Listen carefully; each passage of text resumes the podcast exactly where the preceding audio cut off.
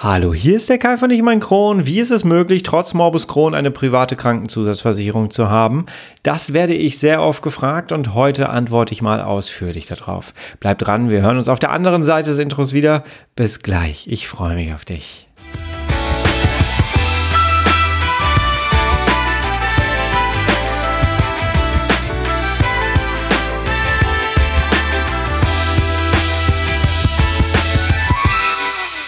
Herzlich willkommen zu einer weiteren Ausgabe von Ich und mein Kron, dein Kronpott.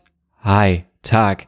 Ich hoffe, es geht dir gut. Ich hoffe, du bist schubfrei. Ich hoffe, du bist schmerzfrei. Ich hoffe, du bist sehr gut durch diese Woche gekommen. Während ich das hier aufnehme, ist Tag drei nach der Wahl und ich bin ja beruflich so ein bisschen in dieses Wahlverfahren, äh, in diesem Wahlkampf auch äh, eingebunden gewesen und ich kann dir sagen, ich bin müde. Man hört es so ein bisschen an meiner Stimme. Ich hoffe, du hörst es nicht so sehr wie ich. ich äh, es stört mich ein bisschen auf dem Ohr. Ich möchte aber jetzt äh, diese Aufnahme durchhaben, weil ich möchte ganz gerne, dass du Freitag eine Folge hast. Und deswegen, äh, ich hoffe, du kannst so ein bisschen darüber hinwegsehen, dass ich mich vielleicht ein bisschen anders anhöre, als du das vielleicht gewohnt bist. Keine Ahnung, vielleicht ist es auch nur so, dass ich es so wahrnehme, ja.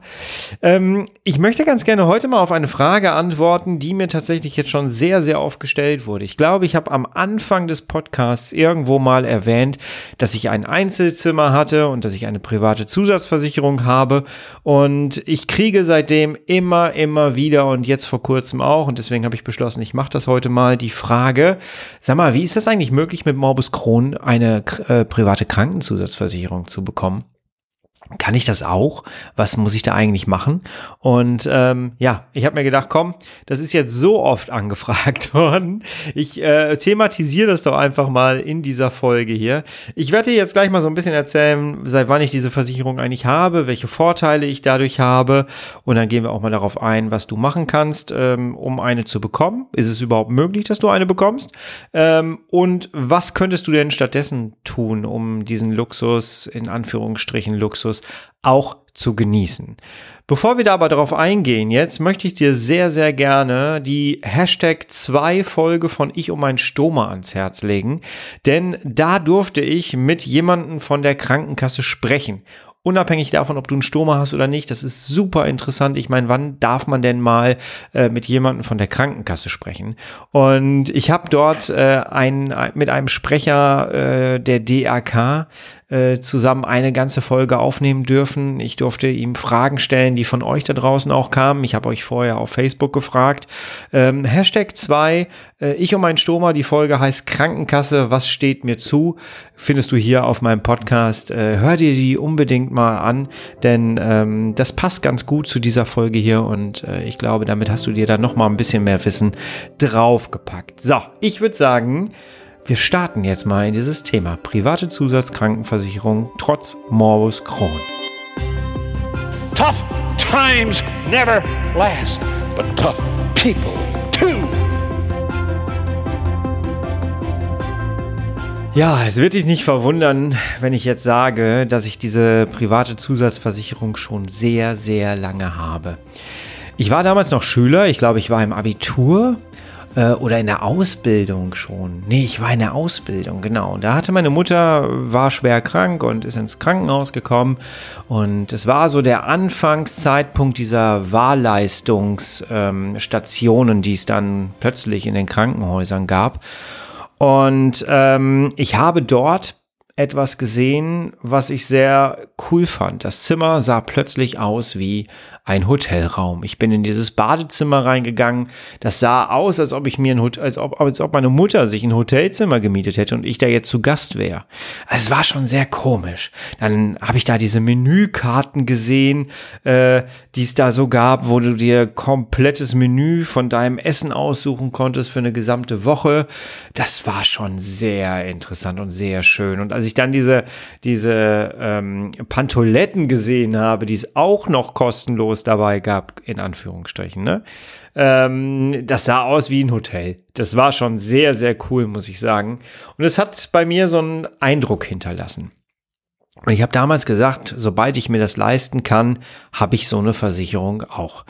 Und dann gab es aber ein sehr einschneidendes Erlebnis in meinem Leben. Und zwar in meinem Studium. Ich äh, bin ja Sozialarbeiter und als ich äh, das studiert habe, ähm, galt bei uns äh, im Studiengang äh, das Gesetz, wer Sozialarbeiter werden möchte, der muss im ersten Jahr ein pflegerisches Praktikum machen. Und so kam es, dass ich tatsächlich in einem Krankenhaus gearbeitet habe. Und das so, ich glaube, dreieinhalb Monate habe ich da gearbeitet in einer Kinderklinik. Das war sehr, sehr interessant, sehr spannend. Ich durfte mal einen kompletten Einblick hinter die Kulissen eines Krankenhauses bekommen. Und äh, das war nicht nur positiv. Es war super spannend und ich habe da wirklich sehr, sehr viel gelernt. Vor allem als Mensch, der kein Blut sehen konnte, war das eine optimale Wahl. Äh, die Blutkonserven dann immer durch die Gegend zu tragen, die, äh, ja, die Blutabnehmröhrchen dann auch ins Labor zu tragen. Es war toll. Ähm, und ich habe es da gelernt, wie, wie man das macht, äh, so ein Blutröhrchen mit Sauerstoff da drin schön durch die Gegend zu tragen. Und, ah, und du wusstest, dass wenn du das Röhrchen jetzt umgedreht hast, dann ist das Blut aus diesem Röhrchen rausgeflossen, weil es offen war an beiden Seiten. Und äh, da musste das Kind noch mal gepiekst werden. Das war eine Verantwortung, sage ich dir. Das war eine Verantwortung. Ja, ähm, jedenfalls habe ich da gemerkt, wie das eigentlich ist. Äh, in diesen OP-Reihenfolgen zu der damaligen Zeit war das wirklich krass in dem Krankenhaus, wo ich war. Ich kann nicht für alle sprechen, aber dort habe ich es miterlebt, dass es so war, äh, dass tatsächlich ähm, die Reihenfolge der Betten auch danach ging, ob jemand Privatpatient war oder nicht.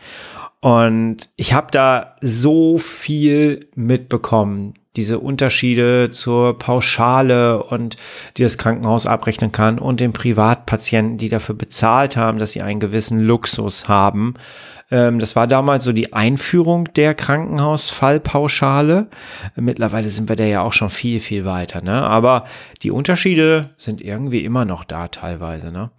Und ähm, aber du darfst mir da auch gerne widersprechen, wenn du aus der Branche kommst. Es ist mittlerweile schon ein paar Jährchen her, dass ich das gemacht habe. Ne?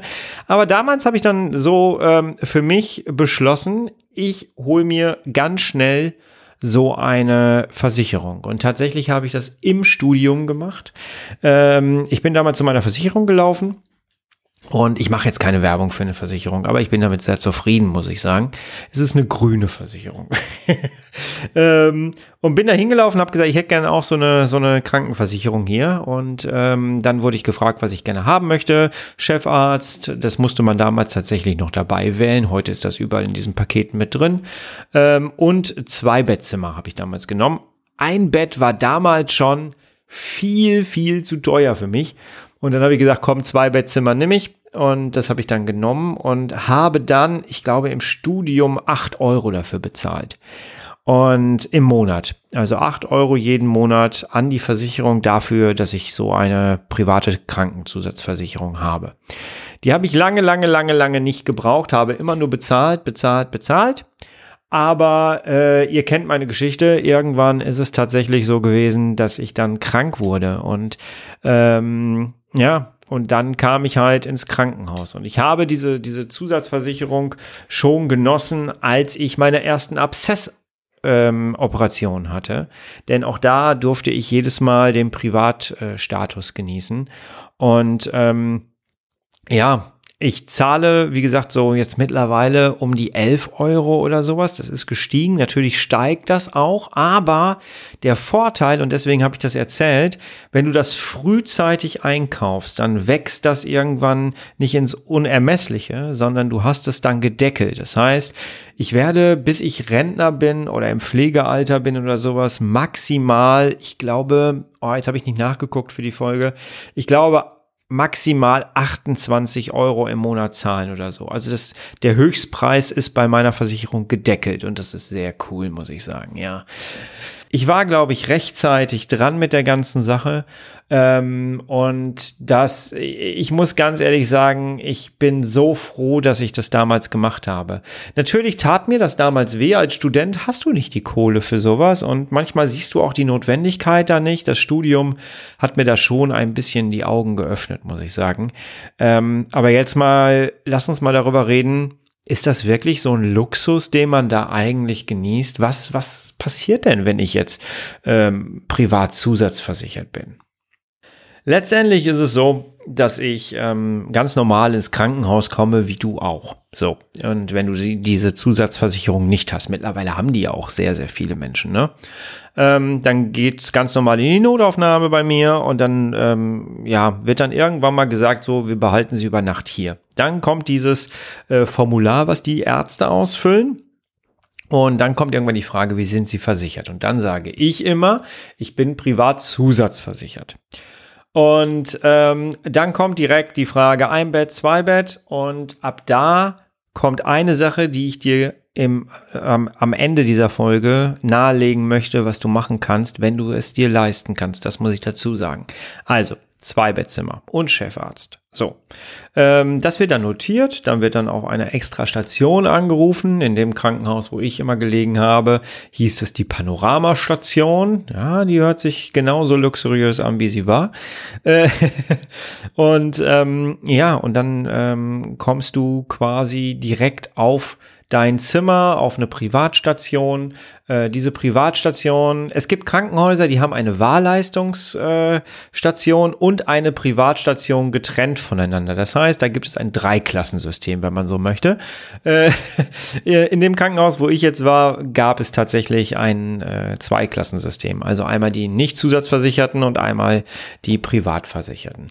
Und ähm, ich war auf dieser Station und ähm, naja, du kriegst halt alles dort. Ne? Du hast vernünftig ausgebaute Zimmer mit einem vernünftigen Fernseher dabei, du hast neue Betten, du hast sehr neue ähm, Tische, die dann an deinem Bett stehen, du hast ein sehr schönes Badezimmer in der Regel dabei und du kannst halt aus einem extra Menü ähm, dein Essen zusammenstellen. Was jetzt in meinem Fall nicht mehr so der Luxus ist, weil ich mich mittlerweile vegan ernähre und das ist im Krankenhaus immer der Tod. Also da kannst du dir auch eine Pizza holen. Äh, das ist halt wirklich schwierig. Ähm, oder du kriegst halt nur Kartoffeln und Reis. Das ist halt auch möglich, ne? Ja, und äh, das ist dann so der Luxus. Und der Luxus ist auch, dass du halt immer die Chefarztvisite hast. Das heißt, du redest nicht mit angehenden Ärzten und so, sondern es ist immer der Chefarzt oder der Oberarzt da, der die Visite macht und mit dem du dann direkt sprechen kannst. Ähm, bei einigen Krankenhäusern habe ich schon gehört, ist es wohl so, dass du zweimal am Tag eine Visite hast, äh, wo du mit dem reden kannst. Und ähm, ja, das ist immer so ein bisschen unterschiedlich. Bei mir war das immer so eine Mischung, mal zweimal, mal einmal. Äh, das kommt immer so ein bisschen auf den Wochentag auch an und was die zu tun haben. Ja, du hast Handtücher meistens da. Du kriegst meistens wie in so einem Hotelzimmer ähm, dann immer so, so ein kleines Willkommenspaket, wo dann irgendwie so Schlappen drin sind und ähm, Shampoo Shampoo, Seife, Zahnbürste und so. Das ist ganz cool für die Leute, die ähm, unvorbereitet ins Krankenhaus kommen und wo dann festgestellt wird, hey, ähm, ja, ich muss da bleiben und dann hast du das Ganze. Ich habe den großen Unterschied da gemerkt. Ich war ja sehr lange im Krankenhaus. Ich, äh, ich kam ja so auf über einen Monat und dann immer mal wieder nochmal stückchenweise. Aber an einem Stück war ich so über einen Monat im Krankenhaus nach dem Darmriss. Und ähm, als ich dann rauskam und dann irgendwann wurde ja beschlossen, ich brauche einen Port, dann bin ich äh, nochmal ins Krankenhaus gekommen und es wurde ambulant gemacht. Das heißt, ich wurde ganz normal auf eines dieser Zimmer da gelegt, die es da gab, wurde vorbereitet für die OP und dann konnte ich auch abends wieder nach Hause gehen. Und das war halt ein normales Krankenzimmer ohne jeglichen Luxus. Das ging nicht über die Zusatzversicherung. Das war eine normale Station. Und ich habe da den Unterschied gemerkt, weil es, ich kam mir vor, als ob ich im, in den 80er Jahren gewesen wäre. Das Zimmer war nicht schön ausgebaut. Es gab nur einen Fernseher für, die, für drei Betten. Das war auch der Unterschied. Ich lag in einem Dreibettzimmer. Äh, das Zimmer lag zur Straße raus und nicht wie ich es vorher hatte, richtig schön mit Blick auf Park und so. Äh, also es gab da schon feine Unterschiede. Und den richtigen Unterschied habe ich gemerkt, als ich ins Badezimmer gegangen bin, habe mir mein Gesicht gewaschen ähm, und habe mich so an sich gewaschen vor als als äh, ne, vor der Operation halt als Vorbereitung äh, und habe dann gemerkt, ich habe gar kein Handtuch. ich stand da, ich hatte kein Handtuch. Und da habe ich zum ersten Mal gemerkt, wie verwöhnt ich eigentlich bin, weil auf der Station, wo ich sonst immer war, da gab es jeden Tag frische Handtücher. Das war schon sehr komisch. Ich kam mir richtig doof vor. Aber ähm, ja, ich hatte dann kein Handtuch. Ich, äh, ich weiß nicht mehr. Ich glaube, ich habe das OP-Tuch genommen, habe mich damit dann abgetrocknet oder so. Ich weiß gar nicht mehr, was ich da gemacht habe. Ich, ich weiß nur, dass ich mir sehr blöd vorkam, als ich da stand. Und äh, ja, das Badezimmer war auch nicht so schön, wie ich das vorher hatte. Ne? Also ich habe schon diese Unterschiede auf jeden Fall gemerkt. Dann wurde ich auch irgendwie vorgemerkt für ein Essen nach der Operation. Und ähm, auch da habe ich gemerkt, dass das Angebot, ich hatte dann irgendwie, die hatten mich dann nach zwei Wahlmöglichkeiten gefragt und das habe ich dann genommen. Das hat irgendwie drei Minuten gedauert. Jetzt kann man auf der einen Seite sagen, ich habe jetzt extra so ein bisschen ausgeholt und erzählt, ähm, weil ich einfach deutlich machen wollte, es gibt ganz klar krasse Unterschiede zwischen ähm, Privatstation und Normalstation. Und natürlich kann man jetzt sagen, ja komm, das sind doch alles Spielereien und das ist alles so kleiner Firlefanz und so. Ja, das sehe ich auch so ein bisschen so bis zu dem Grad, wo du wirklich im Krankenhaus liegst und es geht dir schlecht. Ähm, weil ab da sind solche schönen Sachen, wie ein Kühlschrank auf dem Zimmer, der voll ist mit Getränken manchmal und so, ähm, den deine Angehörigen dann auch füllen können, dass du nicht jedes Mal komplett zum Kiosk laufen musst, wenn es dir nicht gut geht und so. Ähm, das sind alles so Dinge, die dir das Leben erleichtern, wenn es dir nicht gut geht. Und tatsächlich ähm, tut das gut. Und Luxus ist es ja eigentlich nur, weil man extra dafür bezahlen muss, weil man sonst den normalen Standardmodus hätte, äh, wo das alles nicht drin ist. Ähm, so wirklich Luxus ist es ja nicht, ein vernünftiges Bad zu haben, ähm, irgendwie Getränke zu haben, schönes Essen zu haben und so. Das ist ja eigentlich kein Luxus, ne? Worüber reden wir hier? So. Der eigentliche Luxus findet dann eigentlich statt, wenn es um die Mediziner geht. Natürlich haben wir immer eine gute Versorgung, aber ähm, es ist natürlich eine VIP-Versorgung, wenn du immer mit dem Arzt redest, immer mit dem Chefarzt redest, ähm, wenn du bei der Nachsorge dann auch bei dem Chefarzt im Wartezimmer sitzt zum Beispiel. Das ist halt nochmal ein bisschen was anderes auf jeden Fall. Ähm, ich habe zum Beispiel festgestellt, weil meine Versicherung ähm, dann doch ein bisschen auch gestritten hat mit dem Krankenhaus, aus. Ähm, ich habe dann halt festgestellt, du zahlst für die Leistung Chefarzt und die achten da schon sehr drauf, dass der auch wirklich dich operiert. Ähm, das ist ein bisschen tricky, weil auch ein Chefarzt hat natürlich ein bisschen was anderes auch zu tun, außer nur im OP zu stehen und so.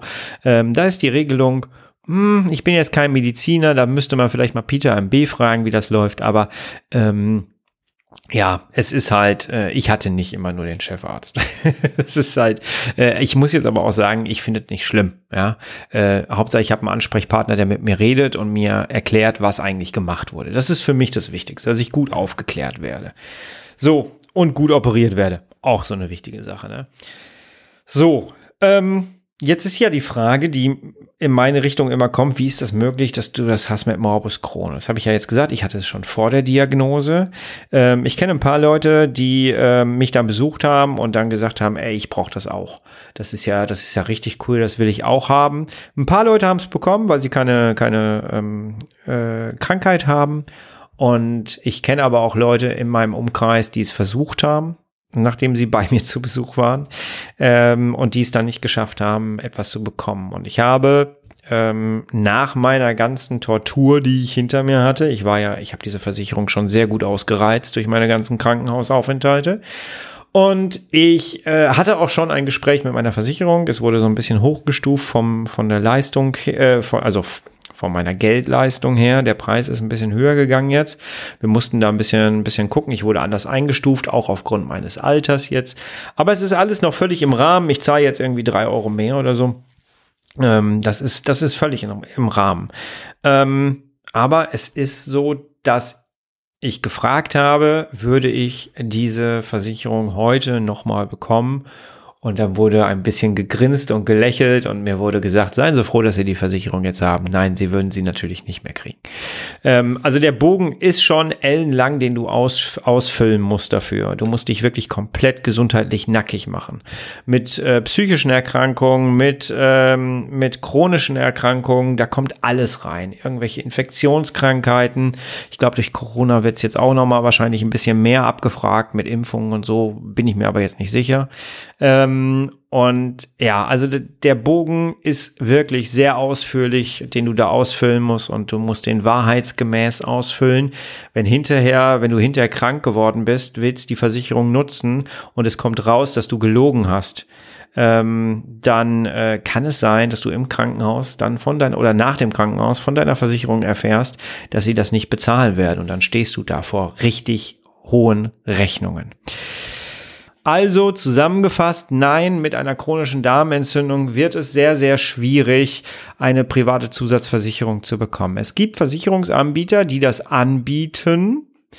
Da wäre ich sehr vorsichtig. Wenn du dir das anguckst, guck dir das ganz genau an, denn die Beiträge sind unfassbar hoch. Eigentlich fällt mir nur eine einzige Versicherung ein, bei der sowas möglich sein könnte. Ähm, aber ich würde dazu nicht raten, das zu machen. Ich würde jetzt ganz gerne mal über die Nachteile auch sprechen, denn es gibt tatsächlich, finde ich persönlich, einen ganz, ganz großen Nachteil, den ich auch so empfinde. Und das ist einfach, du bist halt dann privat versichert, du giltst im Krankenhaus als kompletter Privatpatient. Das heißt, du bekommst die Rechnungen. Du bekommst die Rechnungen nach Hause. Auf der einen Seite siehst du dann erstmal, was so eine Operation kostet. Das ist viel Geld und du kriegst plötzlich Rechnungen, wo drauf steht, bitte überweisen Sie 10.000 Euro an die Klinik so und so. So, und diese Rechnungen bekommst du und die musst du dann verwalten. In meinem Fall war das ein ganz, ganz großes Problem, denn erstens, ich war sehr lange im Krankenhaus. Ich habe hier, als ich, ich habe das schon mal erzählt, ich bin nach Hause gekommen, war völlig entkräftet, mir ging es überhaupt nicht gut, bin gerade dem Tod von der Schippe gesprungen, komm nach Hause, mein ganzer Schreibtisch liegt voll. Ich hatte nicht die Kraft, mich hier hinzusetzen und es lagen schon die ersten Rechnungen aus dem Krankenhaus auf meinem Schreibtisch ähm, die gekommen sind, als ich noch im Krankenhaus lag. Und das hat mich so überfordert in dem Moment. Das war nicht schön, weil natürlich läuft das alles automatisch und natürlich sehen die nicht, äh, sieht der Computer das nicht sofort, dass du vielleicht noch im Krankenhaus warst. Das heißt, es kommt dann auch die Mahnung direkt hinterher und du konntest noch gar nichts machen, weil du gerade aus dem Krankenhaus gekommen bist. Und es hat mich an manchen Stellen extrem überfordert, weil ich überhaupt nicht in meiner Kraft war, mich darum zu kümmern. Und ich habe mich da schon mit Leuten drüber unterhalten, auch hier mit Gästen, die ich hier im Podcast schon begrüßen durfte. Und ähm, das ist schwierig das ist schwierig und es ging vielen Leuten so wie mir, dass man da wirklich überfordert da sitzt und man muss damit erstmal umgehen und dann fängt die Krankenkassen, äh, die, also die Zusatzversicherung fängt dann vielleicht auch an rumzumoppern, weil sie nicht alles übernehmen möchten. Das muss ja auch erst genehmigt werden.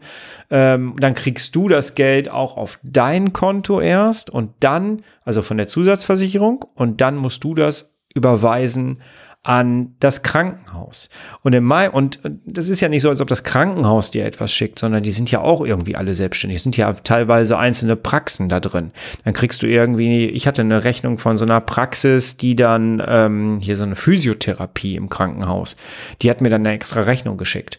Und äh, dat, ne, dann, dann schickst du das da auch erst wieder hin, aber du hast dann halt ganz, ganz viele unterschiedliche Firmen, die dir Rechnungen schreiben. Und wenn dann äh, die Versicherung vielleicht auch noch ein bisschen braucht, weil sie erstmal nachgucken möchte und nachfragen möchte, was ist denn da jetzt eigentlich passiert und übernehmen wir die Kosten, dann dauert das auch schon wieder und in der Zeit kriegst du schon wieder eine Mahnung, weil das System im Hintergrund einfach so läuft das ist schon, das ist ein großer Nachteil, finde ich. Also so groß wie der Vorteil ist, im Krankenhaus die Vorzüge zu genießen, so groß finde ich persönlich ist aber auch der Nachteil hinterher an Verwaltungsarbeit, der auf dich dann wartet hinterher. Ähm, und das erzählt dir auch kaum einer. Und das, äh, deswegen machen wir das jetzt hier mal an dieser Stelle, ja. Ähm, also Großer Nachteil, Verwaltung, äh, Verwaltungsaufkommen ähm, ist sehr hoch bei der Nummer. So, jetzt habe ich dir ja schon eigentlich so ein bisschen die Antwort gegeben mit einer Diagnose, eine Zusatzversicherung, das wird schwierig. Bis kaum möglich. Da gibt es hohe Hürden. Manche Versicherungen haben auch die Möglichkeit zu sagen, okay, wenn die letzten, äh, weiß ich nicht, sieben Jahre oder sowas nichts passiert ist, du nicht ins Krankenhaus gekommen bist, du nicht irgendwie was hast, dann äh, kann man da nochmal drüber nachgucken und so, aber äh, nachdenken und so und da drauf gucken und nochmal ins Gespräch kommen. Das ist aber sehr, sehr individuell. Ich habe selber ähm, im, im Bekanntenkreis jetzt jemanden, wo das so ist und die Hürde ist da auch, die wird da sehr hoch gelegt. Also man will dich nicht unbedingt als Kunde haben in so einer Versicherung. Du könntest teuer werden. Ja, aber kann man trotzdem irgendwas tun, um diesen Status zu bekommen? Jetzt erzähle ich dir, wie ich es gemacht habe äh, und wie du das auch machen kannst. Ähm, zumindest gibt es die Möglichkeit. Und zwar habe ich ja gesagt, ich lag auf der Notaufnahme und dann hat mir jemand gesagt, so jetzt bleiben Sie mal über Nacht und dann wird gefragt, wie ist Ihr Status? Und dann habe ich gesagt, ich bin zusatzversichert. Dann kommt die Frage zwei Bett oder, oder ein Bett. Und ich habe dann immer gesagt, ein Bettzimmer, weil äh, ich eigentlich nur eine Zwei-Bettzimmer Versicherung habe. Und ich habe das dann erzählt. Ähm, und es ist halt so, dass du das dann selber übernehmen kannst, wenn du möchtest. Ich habe das immer argumentiert und auch für mich so dann beschlossen, dass ich gerne ein Bettzimmer liegen möchte, äh, weil ich einen Stoma hatte zu dem Fall, weil ich eine Darmerkrankung habe und weil ich mir ungern mit jemandem auf meinem Krankenzimmer dann eine Toilette teilen möchte gerade mit einem Stoma, wenn du alle fünf Sekunden, wenn das noch frisch ist, aufs Klo musst mit einem Dünndarmstoma, dann ähm, möchtest du nicht, dass da jemand äh, das ist nicht fair gegenüber auch demjenigen, der auf dein Zimmer liegt. Du möchtest nicht, dass jemand das Bad blockiert und du möchtest nicht die ganze Zeit der Blockierer des Bades sein. Ne? Bades sein. Ähm, dementsprechend ja, ist das äh, so eine Sache, wo ich für mich beschlossen habe, ich nehme ein Bettzimmer. Und damit fahre ich ganz gut, muss ich sagen. Das war sauteuer. Ich habe gerade gesagt, ich war über einen Monat im Krankenhaus. Ich habe da ein Einbettzimmer genommen und äh, musste dann hinterher auch die Rechnungen bezahlen. Das war schon richtig, richtig teuer. Ich würde es wieder machen, wenn ich äh, mir es leisten kann. Ähm, das muss man für sich halt abwägen. Äh, die Preise sind, während ich dort gelegen habe, dann aber auch nochmal gestiegen. Das habe ich auch mitbekommen. Ähm, du musst nicht unbedingt ein Einbettzimmer jetzt nehmen. Ich will dir damit sagen, dass wenn du gefragt wirst, ähm, wie ist ihr Status, dann kannst du sagen, du möchtest gerne wissen, ob du dich privat zusätzlich äh, verlegen lassen könntest. Und dann giltst du im Krankenhaus als Privatpatient. Das ist dann möglich, wenn das, wenn die Station nicht be voll belegt ist, wenn das Krankenhaus sagt, ja, okay, das können wir machen. Durch Corona ist das ein bisschen schwieriger geworden, weil, ja, du hast mittlerweile wieder eine Doppelbettbelegung, habe ich auch schon mitbekommen, aber ähm, es ist schwieriger geworden, ohne Zusatzversicherung dann den Privatstatus zu bekommen. Aber versuchen würde ich es auf jeden Fall. Das heißt, du schließt dann im Grunde genommen einen Vertrag mit, der, ähm, mit dem Krankenhaus ab, dass du ähm, die Rechnung bekommst als Privatpatient. Und ähm, dann wird alles, was die Krankenkasse übernimmt, wird dann gezahlt. Und du bekommst ähm, eine Rechnung über das Tagegeld, was du sowieso zahlen musst. Und du bekommst eine Rechnung über deinen Krankenhausaufenthalt pro Tag für das Privatzimmer. Also, es ist möglich, ähm, selber sich diesen Luxus zu erkaufen. Ob es immer so notwendig ist, habe ich gerade, glaube ich, so durchblicken lassen. Es kommt halt drauf an. Ich würde es wieder machen mit dem Einbettzimmer. Ich habe mittlerweile versucht, meine, ähm, meine Versicherung umzuswitchen auf Einbettzimmer und das ist nicht möglich. Ähm, es wäre, wenn es möglich wäre, wäre es super teuer und aufgrund meiner Erkrankung kann ich nie, noch nicht mal mehr switchen von zwei Bett auf ein Bett. Das lassen die nicht mehr zu. Das wollen die nicht. Ich koste die, ich bin so ein hoher Risikofaktor für diese Versicherung. Ähm, ich bin froh, dass ich sie behalten kann. Ich habe mich am Anfang informiert, ob man mich da rauskicken könnte. Äh, kann man nicht. Das heißt, ich werde für immer äh, ein Privatpatient bleiben. Ich bin da sehr dankbar, muss ich sagen. Ähm, wie gesagt, ich habe diese Versicherung schon ausgereizt bis zum Kind nicht mehr, glaube ich.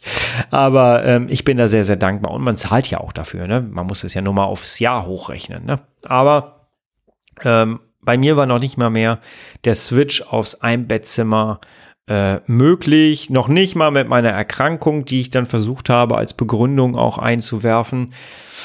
Wollte man nicht so hören. Wollte man nicht so hören. ja, ich hoffe, ich konnte dir da so ein bisschen Licht ins Dunkel reinbringen. Das Thema ist immer mal wieder, taucht das auf. Ich werde es so oft gefragt auf Instagram. Sag mal, wie hast du das gemacht, eine zu kriegen? Ich habe sie schon sehr, sehr lange und ich gebe sie auch nicht mehr her. Ähm, ja, wenn du noch nicht in, ein, in, deiner Diagnose bist, dann besorg sie dir ganz schnell. Äh, ich weiß ja, dass mir Leute hier auch zuhören, die Verdauungsbeschwerden haben und so, aber noch keine Diagnose haben. Ähm, frag bei deiner Versicherung nach, ob du die Versicherung abschließen kannst.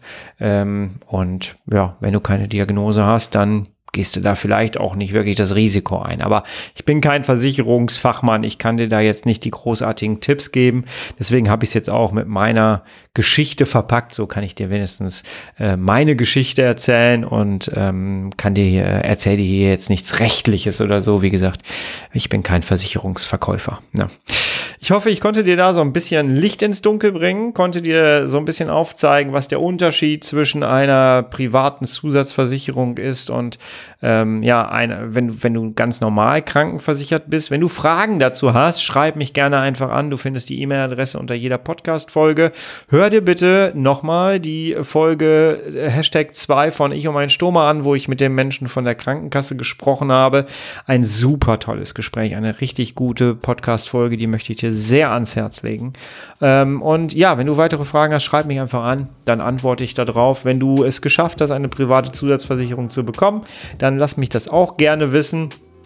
Wie deine Erfahrungen damit waren, würde mich auch interessieren. Also lass uns in Verbindung miteinander treten. Das würde mich sehr, sehr freuen. Zum Schluss möchte ich dir gerne sagen, guck dir unbedingt mal auf meiner Homepage die ganzen Angebote an. Da findest du ganz viele kostenlose Sachen. Ich und mein Kron.de. Ähm, da findest du Checklisten. Du findest meine Supplementenliste. Du findest meine Coaching-Angebote. Guck dich da gerne durch. Lade dir kostenlos die ganzen Angebote darunter, die es dort gibt. Und ich würde mich freuen, wenn wir uns nächste Woche wieder hören, du, ich und mein Kron. Und bis zur nächsten Woche bleibst du bitte herrlich schubfrei. Ganz, ganz wichtig, weil das ist auch manchmal schmerzfrei. Jawohl. bis dahin, ich bin raus. Mach's gut. Tschüss, dein Kai.